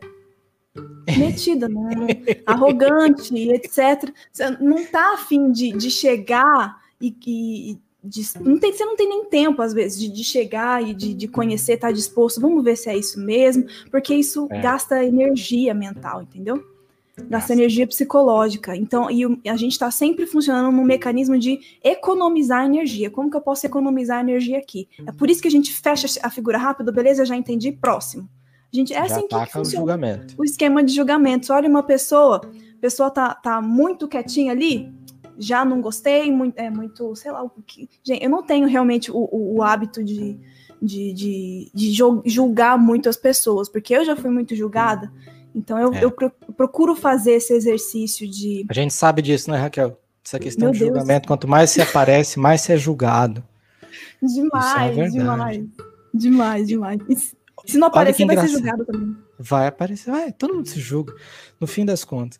O, inclusive, quando fui, a gente foi se aproximando, né, Raquel, foi porque uma vez ela, eu já contei isso pra ela, falei assim, eu só quebrei paradigma da Raquel na minha vida foi quando eu vi Raquel atuando, literalmente assim, de uma, uma pessoa estava na igreja, aconteceu um problema, e Raquel foi lá correndo para ajudar, eu falei, cara, não é tudo isso que as pessoas falam, né, que as pessoas falam, as pessoas uhum. costumam dar os palpites aí, e eu sempre fui muito disso. Bom, se eu não conheço a pessoa, escuto, mas eu vou tentar tirar eu minha conclusão, né? Que nem você falou, uhum. gastar energia mental. Eu, eu, gosto. Exatamente. E aí foi quando eu conheci a Raquel, né? Literalmente nesse lado dela mais humano, mais pessoa, e aí vai conversando, sabe da vida da Raquel, exceto pela, pela guitarra, que eu não sabia. Mas de resto, não, não vi. Então, quando você veio para cá, você já parou. E aí foi justamente isso, que você quebra o paradigma, né? Quando você se aproxima e tudo mais, olhar. Você vai e... vendo que a figura tem outros elementos. Sim. A gente falou isso na Não semana é, passada, se a primeira impressão é o que fica, né? E justamente quando não é necessariamente essa, né? Eu acho Graças que... a Deus. E, e, e, olha só que engraçado. Você acredita que os meninos lá de, de, de, de Regente Taciba chegaram para mim e falaram assim: quando falaram que era alguém da central que estava vindo para cá, eu já pensei que era alguém de calça caque, roupinha com coisa grudada aqui. Eu falei, gente, que horror. Aquela camisa rosa do menino. Meu pai eterno. Eu falei assim: que visão horrorosa vocês tiveram de mim no começo. Mas não, nem fui disso. Eu fui você, você me conhece, já, ver, já minhas roupas não. Sou pobre, já não tenho roupa chique. e eu nada nem gosto dessas roupas. E aí foi engraçado isso, né? De como a gente constrói algumas coisas, constrói esse esse esse paradigma, né, das, das pessoas no geral e Mas aí que... vai até vai uma dica, um comentário, um pedido de uma pessoa que já foi muito criticada, né? Hoje eu sou bem menos, na verdade eu, eu eu até pesquiso assim situações onde eu poderia estar sendo criticada e eu faz um tempo já que eu não tô que eu não sou criticada, eu tô até estranhando. Isso. Meu Deus, o que está acontecendo que eu não tô sendo criticada? Tem coisa errada. Mas, é, enfim, um, é um pedido e um comentário e uma dica assim. É, vamos fazer um esforço melhor, maior para conhecer uh, as pessoas, porque é aquela frase, né? Quando Pedro diz de João, eu sei mais de Pedro do que de João quando é, você tem uma, não gasta esse, esse tempo a mais para conhecer a pessoa, você já presume que, que conhece e é isso aí mesmo, e eu não vou nem, nem chegar perto, ou então vou chegar perto sim, porque eu já eu gostei, mas gostou na base do seu julgamento, do seu preconceito, não, não exatamente gastou tempo para conhecer a pessoa, você é, é você que está perdendo, assim, né? É, é uma é, revela uma disposição sua de conhecer pessoas ou não, de se aproximar ou não, né? Justamente. Por isso que eu falo que eu, eu tenho o hábito de. Eu não tenho o hábito de fechar a imagem muito rápido. As pessoas me perguntam: ah, você gosta de fulano? Você gosta de fulano? Eu não sei, eu não conheço essa pessoa. Como que eu posso falar se eu gosto ou não gosto olhando uma foto, gente? Como assim? Ah, mas fulano não tem cara de não sei o quê. Eu não sei, eu não conheço essa pessoa. Não sei se essa pessoa tem cara de não sei o quê ou não. Não consigo falar por uma foto. E não quer. Na verdade, se você quiser, você consegue supor, pressupor, com base é em nada. Tinder, né? A gente vai ter o Tinder de, de escolher pessoas. Essa aqui não gostei, essa aqui gostei, essa aqui não gostei. Fica. O que, que, é um leilão de vaca que a gente tem que ficar olhar para a cara da boi e classificar assim? Bom, gente, é? eu, eu aprendo tanto conhecendo as pessoas, aprendo tanto com é. os, o, o, conheci, o contato significativo que eu escolhi não assumir essa posição de fechar a imagem muito rápido. Eu escolhi assumir essa posição de gastar energia, conhecer o que, que eu posso aprender com essa pessoa é. tão diferente de mim ou tão pa parecida comigo, o que, que eu posso aprender? É você que cresce, é você que Sim. desenvolve. Não perde essa oportunidade de aprender, não. Agora eu lembrei de uma coisa, eu falei de Tinder, os crentes vão virar para mim e vão falar assim, ué, mas como que Ezequiel conhece Tinder, né? Falar, não, porque a gente nunca viu ninguém usando, a gente nunca entrou, né? É uma coisa assim, Ah, não, Cara, é, a pessoa tá usando. É julgamento. É verdade, é outro julgamento. Mas eu não. É olha, julgamento. eu nunca baixei, não. Compensa, não. Já baixei uma vez porque os amigos falaram, aí. Nunca mais. Usei no meio deles, vi lá, falei, é um leilão de boi isso aqui, você vai escolhendo, esse aqui não tá bom, esse aqui tá bom, esse aqui não é leiteiro, esse aqui não é, ah, pelo amor de Deus, não tô não. afim de ficar julgando, não. Não, eu não é pra mim, não. Não, não compensa. Tem um, e tem um Tinder Gospel, você acredita? Eu fiquei sabendo esses tempos. Hã? Sério? Sério? Gospel. Tem um Tinder aí que o povo tá usando, eu nem lembro o nome. Graças a Deus que eu não lembro, senão eu vou fazer propaganda. É, é, é, eles falam que a pessoa é mais certinha ali. Porque não viram minha cara no, no, no Spotify. Hum, certinho. Sei. Então, assim, tem de tudo, mas tudo baseado no julgamento de imagem, de primeira impressão. Por isso que a gente tem, bater, tem batido na tecla nesses né, últimos podcasts, justamente que qual que é a primeira impressão que a gente carrega das pessoas, né? E até, como comentamos na semana passada, que a pessoa, é, pela vida passada dela, né? Muitas vezes quando ela não era convertida, ela tá na igreja e recebe aquele julgamento de que era o fulano que bebia, o fulano que aprontava, que era o fulano das menininhas, e agora tá na igreja, de repente tá lá. E aí a gente tem essa mentalidade dentro da igreja, fora da igreja. E quanto mais a gente acha assim, mais perto do mundo tá, né? No fim das contas. Então, e tá longe de Jesus que nem julgava. De perde a oportunidade de participar do ministério da reconciliação que ele tá fazendo. Ai, enfim. É. eu é. gosto de. Eu gosto muito de participar do, do, do, processo de conversão das pessoas. Coisa que eu. É uma das coisas que eu mais amo fazer na vida. É, é o discipulado de, de gente que tá querendo conhecer Jesus agora. Amo, sou apaixonada por isso. Então, quando eu vejo assim uma pessoa que muito doida, não tem nada a ver com Jesus, mas tá querendo conhecer Jesus, eu já abraço, vem aqui, opa, adoro. vamos, vamos compartilhar Jesus. É uma coisa, é um, é um meu chamado, assim, não é para todo mundo, eu sei, não é todo mundo tem essa paciência, essa vontade, mas é o meu chamado, eu reconheço isso, eu, eu gosto demais disso. Sim.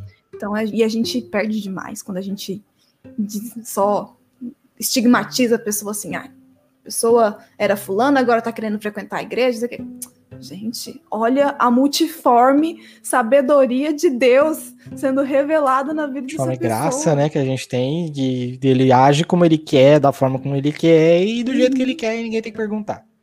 Acho é que lindo demais. né, muito bom. É viver sobre a submissão de Deus.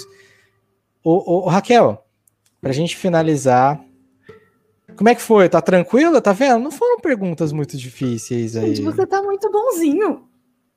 Agora, ah, não quer dificultar? Pera aí. Não, tem, não, tem a última não, pergunta. Tá lindo. Tá Agora lindo que eu li aqui no meu. Ô, produção, você não colocou para mim certo. Minha produção aqui, gente, tá toda produção. errada. Minha produção tá toda errada. Mandou a pauta toda torta. O senhor cuidou. É, não, agora, agora tem, tem, tem aqui, ó. Produção, vocês foram muito bonzinhos. Qual a dificuldade de conciliar a música e atuar como cristão? Porque assim, músico, maconheiro, classificou. Já tá. É a galera do Beck, não tem outra palavra. É justamente isso. Você vai fazer assim, é músico, toca música, cabelão. Coitado do Lucas Lima, né? Gente, o Lucas é. Lima era. É, é, é, um rapaz que a gente conhece, um músico. Um abraço pro Lucas Lima. Ele é sensacional, um músico é muito é bom. O cabelo Melhor dele é enorme, né? Para violonista. Melhor violonista de Prudente. Muito bom, muito bom. E, e, ele é um cabelão, né? A pessoa já julga assim pelo cabelo, mas o cabelo da pessoa. Cara, e músico, todo mundo se olha músico, músico assim, ou é músico é, é dos Beck, ou é cachaceiro, para sobreviver turnê deve se drogar, usa, usa cocaína pelo pé, deve ser uma coisa assim, né? Como que é? É, a Ivete não cheira pelo nariz, injeta pelo pé, tem todas essas conversas. E como que é isso, né? Você viver esse, esse mundo de música, que mesmo sendo um mundo cristão, a, as pessoas falam ainda, gostam de falar, é incrível, né? O Fuxico Gospel tá aí para isso. E as pessoas falam, as pessoas têm essa, essa coisa de, de, de ser músico, mas músico. né? O que é músico e como que reconcilia a música, não só a música cristã, mas a música no geral, com ser cristão? É, depende, dependendo assim da, da área em que você atua, o desafio para o músico é diferente, né? Uhum. O, o, músico cristão que toca em, em shows de axé, em trios elétricos do Carnaval de Salvador e etc., eles têm, ele tem outros graus de desafio. O desafio dele vai estar muito mais relacionado à droga, é, ali no momento do, do negócio, a bebida, a é. mulherada é. e tal. É, é esse o, o, nível de desafio que ele vai ter. Mas na eu posso falar do que eu vivenciei, que é na música gospel, né? O desafio na música gospel, o, o, o desafio para conciliar o ser cristão com a música no setor gospel não tem a ver muito com droga nem com bebida, apesar de, de tá, todo mundo tá suscetível a isso. Mas não é. Não, não se costuma ver droga rolando nos bastidores, nem bebida rolando nos bastidores, e nem mulherada ou homarada indo atrás de você no, nos bastidores. não é, vai tirar foto, é fulano, quer tirar foto. É, é, outro grau, né? É, é, é, mais, no setor gospel você quer, as pessoas querem autógrafo e quer tirar foto, quer conversar. Mas assim, o músico que toca em trio elétrico no carnaval, né? É, é outro, não é exatamente tirar foto que a mulherada quer, não. é outra coisa. Então, é, o grau de desafio é diferente, é outra qualidade de, de desafio, né? Mas o, no, eu, eu diria que no, no, ramo gospel, assim, que eu pude, que eu vi, que eu vi, que eu presenciei, é, uma das coisas que me fez afastar da, da música solo, uma carreira profissional solo da, da, da música gospel foi é, foi ver que muitas vezes a música é só, a música gospel é só um produto de mercado, às vezes, para algumas, algumas pessoas, alguns artistas. Eu não posso generalizar, falar que é todo mundo, mas para muitos são. É só assim, né? É só mais um, mais um produto, é, e você faz uma coisa pensando no, no na comercialização do que está vendendo, etc., do que o público vai gostar. É, não estou falando que é errado pensar dessa forma, eu estou falando que é um cuidado que a gente tem que tomar, sabe? De só mirar é, no comercial, ou, né? Isso, é de focar muito na venda e esquecer do, do chamado que Deus quer né? fazer na sua vida. Às vezes você quer se transformar num artista porque vai vender mais e tal, mas o Senhor quer usar a sua vida de forma diferente, mas a gravadora quer que você seja de uma forma, mas ele, Deus quer te usar de uma forma diferente. Enfim, então os desafios são são separar o que é produto do, do, do mercado da música gospel e o que é é, obediência ao, ao, ministério de Deus uhum. e com certeza a vaidade, né? O, o é, é, muito fácil a, você é, é, aquilo que eu falei, a, o músico, seja quem toca, quem canta, ele tem uma, alguma visibilidade diferente. Eu não sei porquê. Eu precisava estudar melhor sobre a música para saber Por o porquê que ela cativa tanto a, as pessoas, assim. Por que que, que é, uh, um músico num churrasco, por exemplo, é ele é altamente, rapidamente os olhos vão para vão ele, não é uma. Um, é, vou usar o mesmo exemplo do, do Pilates da fisioterapia. Uma mulher fazendo fisioterapia num churrasco, com uma galera ali, uma sessão de Pilates hum, ali, não, não vai atrair tanta atenção quanto se uma pessoa pegar um violão e começar a tocar. É. Música envolve todo mundo, música atrai, chama atenção, gera elogio, gera, enfim, né? Polêmica. Tem furazóia no meio da galera gospel também, da música? Como assim, furazóia? Pessoal perseguidor aí, ó, que vai, tal, tá lá, todo mundo no mesmo nível, tá cantando, pai, vai lá, Nossa. tá conseguindo uma colocação boa, aí vê lá, furazóia. Tem isso daí? Pelo amor de Deus, demais.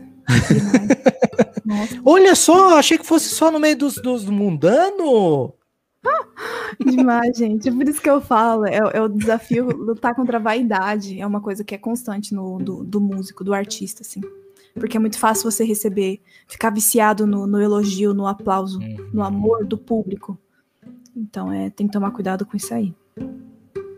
É, esse, é, esse é um ponto interessante que você falou, porque se a gente para para pensar da, vaidade, né? Do, do, do que a pessoa tem, cria de expectativa, né? Ela quer criar uma expectativa de ser amada, de ser elogiada, de ser tudo. Acho que em qualquer meio, né? De qualquer profissão você espera isso, mas acho que o músico tem tem uma agulhinha ali que dá um a mais, né? Tem um negócio até assim. Porque, até porque o artista que canta, é, ele precisa do público. A carreira, na carreira solo da música, a Gabriela Rocha precisa que o público goste dela. É. Olha, é, é, aí que tá o, a dificuldade, entendeu? Você precisar do público para sustentar, porque essa é aquela sua profissão, e, e a, até que grau você tá dependente do amor daquele povo. Enfim, é, é, é, é complicado. É, não é fácil, não.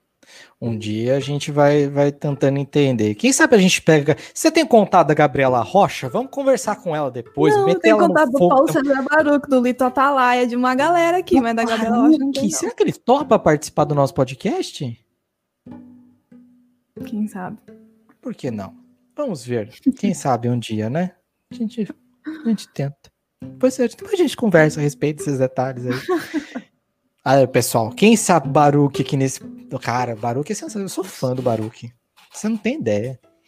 Quem, então, com quem você tem contato aí, Raquel? Vamos lá, vamos lá. Contatos. Quem, quem que Raquel teve contato aí dos últimos anos aí de música? Eu, Bem rapidamente eu gravei um DVD. Eu gravei um DVD com o Cris Duran, né? Tá, inclusive, hum. no, no, hum. no, site dele, do, no, da, do YouTube. No é. canal dele do YouTube, o DVD dele que foi gravado em Foz do Iguaçu, eu fui lá. Foi uma das backs que foi gravada. Eu e a Paulinha Real. Inclusive, o Cris Duran, ele era cantor é, normal, né? Cantor de música. Sim. É que eu não gosto secular. de falar secular, que dá a impressão que é, é outra, outro mundo. Outros... Mas é. é músico. Ele era músico e depois se tornou músico cristão, né? Sim. Sim, é. Então é o Cris Duran. Eu, eu encontrei o, o Baruch em algumas vezes em backstage. Uhum. Porque a, por causa da, da TS Band mesmo, eu acho. Uhum. Pelo menos a maioria das vezes foi por causa da TS Band. Dela ser convidada para cantar em lugares que o Baruch também foi. Então a gente compartilhou backstage algumas vezes. Eu eu compartilhei backstage com o Lucas Martini, Luca Martini também, uhum. com aquele menino que tinha o movimento de rua lá em, em Brasília ou é Goiânia? Esqueci o nome dele, mas ele tá famoso até hoje. Esqueci o nome dele. Cantor? Não, ele é, ele é pregador, mas é jovem, assim. Eu tenho 27, ele deve ter 22 no máximo. Não lembro. Eu já fui cantar num lugar onde ele estava pregando. esqueci o nome dele. É... Movimento Céu na Terra. Era o. Me... Hum. Não sei se era João, alguma coisa o nome dele. Hum, é... Já compartilhei backstage com a Laura Sougueles e com a banda oh. dela. Sim, em... no Cojaro. É... que mais? O Baru já falei. O Lito Atalaia fez participação no meu CD, inclusive. Ó! Oh? Sim, Razões tá para Te Louvar, gravado com ele. Ai, que mais? É isso que eu falo que às vezes eu, eu me vem uns flashbacks assim, a cabeça. Nossa, caramba, eu conheci fulano, que legal. Mas eu vou, eu vou esquecendo, assim, não é uma coisa que eu fico trazendo na memória, assim, constantemente, eu vou esquecendo. Esse Paulo César Baruch, a gente conheceu uma vez, passou assim, ah, oi, tudo bem, tudo bem, tchau. Assim. Ele é muito gente boa demais, né? Meu Deus. Dizem não muito bem dele. dele. É, não tem como não gostar dele, não. Ele é muito, é. muito gente boa. Ele é, um, ele é um ursinho que canta. um ursinho que canta. Porque disseram que ele, que ele é super humilde, assim, né? No, Agora sim, né? Tem, tem um do meio gosto, tem uma galera que tá aqui, assim, pô, a gente tá voando, e tem outros que estão que voam, mas sabe que tá que é por causa de Deus, né? Tem outros que acham que tá voando por causa deles, né? Sim, e já tem outros sim. que estão voando porque é de Deus mesmo. Baruch é um, que é um cara que só escuto coisa boa desse rapaz. Esse homem, ele né, é que já tá bonzinho. tá casado já. Ele é, ele é muito bonzinho, sim. Ah, é verdade. Eu, eu, olha, tá vendo? Vai, vai trazendo a memória as coisas. Eu já eu cantei na, na igreja do, de Jonathan Nemer e depois a gente hum. até saiu lá em, em Marília. galera, lá em Marília, sim. Ai, meu Deus. Mas não sei, precisava gastar um tempo aqui agora. Jonathan Nemer, eu vou precisar do contato do Jonathan Nemer, do, do Baruch. eu já vou pedir a lista para você. Me manda os contatos dele para depois eu dar uma conversada para ver se a gente consegue marcar de fazer as entrevistas. Olha só. Depois a gente conversa. É, fazer as entrevistas com o pessoal. Mas que bom, Raquel. Raquel, inclusive, essa, essa, essa a música que você citou, Mil Dias, né? Ela tá baseada, se, se eu não me engano, no Salmo, né? Salmo 84. É importante falar isso, porque a galera acha que quando eu lancei a música, a galera veio criticar algumas pessoas no, no YouTube falando que eu tinha plagiado a música de fulano, de ciclano, porque falava do pardal que encontrou lá, que andorinha no, encontrou seu ninho. É um salmo. E minha alma desfalece. Aí eu tive que comentar, querida, é o Salmo 84. Todo mundo baseou no Salmo 84. Ai, meu Deus. Ah, esses crentes que não lê a Bíblia. Tanto é que apagaram um comentário depois. Umas duas pessoas comentaram isso. Aí eu respondi que era o Salmo 84. Aí eu fui lá ver no YouTube esses dias, não tá lá mais o comentário. Eu, eu também teria vergonha. Eu também apagaria. Porque, tipo, poxa, Salmo é público, né? Você pode basear no, no Salmo, fazer. É. Um pouquinho de leitura dos é salmos clássico, não faz gente. mal, né? Pardal encontrou Lara, a Andorinha fez o, que... encontrou o seu ninho. Gente. Quem que é gravou uma música dessa? É... Ai, meu Eu Deus, não é o. Teus altares, Senhor, Senhor meu e Deus meu. Quem que é esse homem, gente? Né, Marcos. Não, mentira. Não, não, Mr. Marcius? É o Marcius dele? É, não é o Stênio Marcius. Depois a gente procura. Isso, eu acho que é. Eu acho que é o Estênio Márcio. Teus altares. Eu acho é. que é. Tabernáculos. Eu não sou cantor, tá? Só faço os back lá em regente, não canto bem, não, gente, deixa quieto. Agora vamos ver com quem canta, que no caso é a Raquel. Raquel está oh. preparada aí, já avisei. Ela vai tomar a água de separação de, de, de falas, que agora sai a Raquel que fala para entrar a Raquel que canta. Nós não temos direito autoral em cima, então se o YouTube bloquear, é culpa da Raquel, tá? Olha, o YouTube bloqueia até umas coisas que eu posto das minhas músicas, né? Complicado. Gente, eu não entendo. É. Eu não entendo esse YouTube. A gente até evita de colocar música no podcast é. por causa disso. Não, eu não tinha colocado música, tinha colocado meme, mas aí você vai procurar as coisas e fala assim: pode gerar problemas de direito autoral e tal. E a nossa produção não tá com dinheiro para fazer agora é, pagar direito autoral, né? Basta então, pagar o cachê dos convidados. Claro, a gente está pagando. A gente, a gente tem que falar isso depois, Raquel. Nosso cachê é depois. A gente pode discutir isso no ar, velho. O cachê é depois. Tem o cachê depois. Inclusive, a, a, nossa produção aqui da Disney, ela tá tendo essa dificuldade, sabe? Porque tá gastando muito uhum. dinheiro em Falcão e, e, e o Soldado Invernal.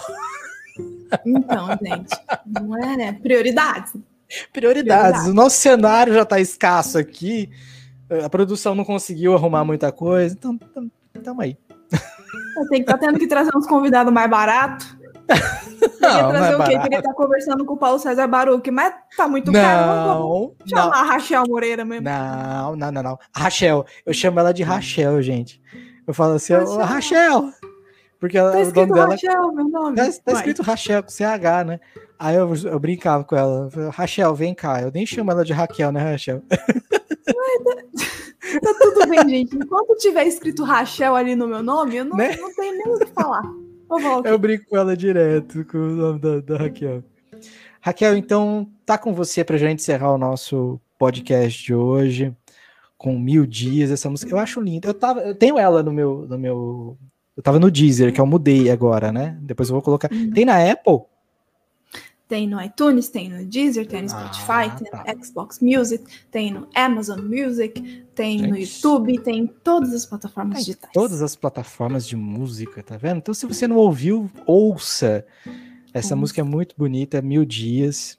Não foi desse, né? Do clipe que eu, que eu gravei, da, da voz. É, é isso aí, Mil Dias. Foi do Mil Dias? Você deseja o céu. É isso ah. É, foi, foi no meu disco. Depois procura lá no YouTube, no comecinho. Quem identificar minha voz, marca depois lá. Você gravou o clipe ou não? Se eu gravei? Não, não gravei. A Gi gravou. Eu não sei por que eu não participei do clipe gravado, porque eu sou feio, né? Eu sei disso, mas não participei do clipe gravado. Gente, olha, o cachorro tava muito caro, com certeza. tava... Não, foi sorte sua, porque a gente gravou isso muito tarde da noite. Você foi, foi liberto. Cê... Acho que eu precisava sair, alguma coisa assim, que eu tive que fazer outra coisa. Mas foi no mesmo dia que a gente gravou a voz? Não, foi depois. Ah, tá, foi depois. Porque no dia que eu gravei a voz, eu, eu foi eu gravar e precisar sair para fazer. Acho que não lembro que era uma reunião que eu tinha, não lembro direito. E aí eu gravei a voz e saí correndo. Ainda por isso que eu estranhei, porque eu falei assim, gente, será que eles estão me dispensando porque já, já, já tava atrasado, não sei o quê, que eu fiquei, gente, fui, gravei de primeira, já tá ótimo. Falei, oi! Profissional, profissional é assim, Profissional, assim, né? Tem, fazer minha, é porque essa minha voz aqui é minha voz normal. Agora, se eu faço minha voz de radialista, rapaz do céu. Eita, é a vem, voz vem. do radialista. É então, meu querido, minha querida, muito obrigado por ter nos acompanhado. Raquel, muito obrigado pela sua presença, pela sua participação. Eu que agradeço aqui. o convite. Estou honrada. Muito obrigado Imagina. pela oportunidade. Pegamos leve, né? Pegamos leve pegamos leve. Ela tava toda preocupada que ela me conhece com as minhas perguntas. Então eu falei assim, não, não vou. A gente tá em um local público, né? Tá numa coisa assim. Depois a gente conversa os mais pesados, então eu fiquei uhum. mais quietinho. Então, o, o, o, back. O, como é que é o back, back, backstage? É backstage? backstage? Ah, tá, é no backstage. Isso. É, o backstage a gente comenta as coisas, mas aqui no, no, no, na frente da galera não pode comentar muito alto, não. Gente, é muito obrigado por vocês terem ouvido. Raquel, muito obrigado pela participação mesmo. Uma honra receber você aqui. Voltamos muito mais vezes, se Deus permitir, com outras participações. Tá bom? Por favor. Então tá certo. Raquel, com você, mil dias. Nossa, gente, desafinou demais esse violão. Calma aí que eu tenho que. Desafinou? Afinar. Vixe, peraí. Não, normal.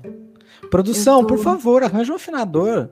Não, é porque eu tô no ar-condicionado, vai desafinar mesmo, é isso aí. Ah, a corda esfria, né? Olha lá. Uhum. Gente, ó, olha que interessante, né? Você, é, é, a gente acha que, que as cordas elas dilatam no calor e no frio elas retraem, porque são metal. Então, quando retrai, tem mais dificuldade ainda de afinação. Tá, porque o, o, eu já falei para a produção diminuir o ar condicionado aqui, a temperatura, mas não adianta. A produção nunca diminui. Eles metem o louco aqui, fala que é equipamento, que a luz ela vai esquentar mesmo e o equipamento aqui precisa estar tá refrigerado. Eu não sei por que, que eles fazem isso. É isso aí, mas é enfim, a produção tem tá. Tem que afinar, tem que ficar refrigerado o ambiente. Vamos lá, vamos lá. Então vamos lá, Raquel, com vocês aí, então. Mil dias da Raquel Moreira, baseada no Salmo 84.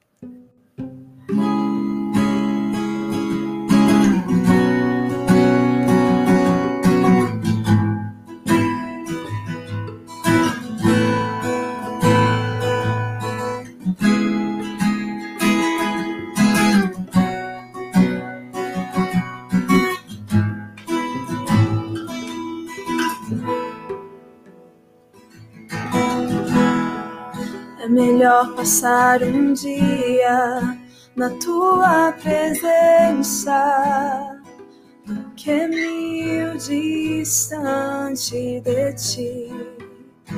Minha alma desfalece pelos teus átrios, a vida longe de ti. O padrão encontrou lá e eu encontrei os teus altares, Senhor. Minha alegria é te encontrar, em tua casa habitar, teu amor cantar pra sempre, te adorar, com tua glória me encantar e te exaltar sobre todos os seres tu és e tudo está aos seus pés para sempre. Eu quero louvar, pois não há como comparar o grande eu sou, que sobre terra e céus é Senhor. És meu minha vida te dou.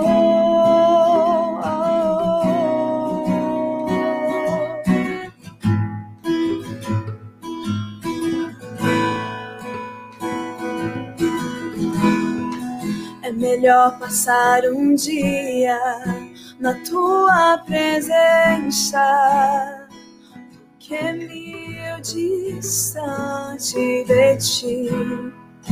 Minha alma desfalece pelos seus átrios, uma vida longe de ti.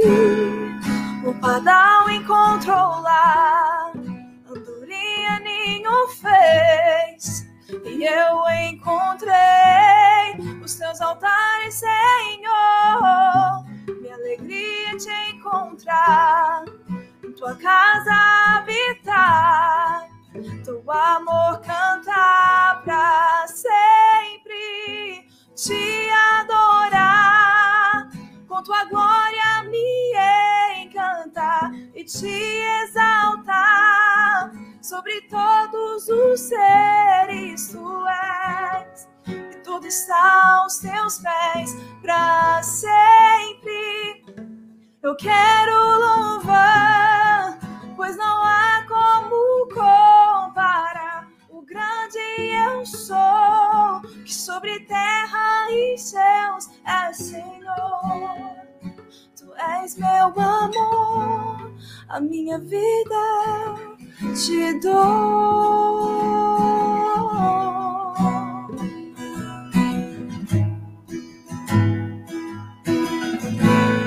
A minha vida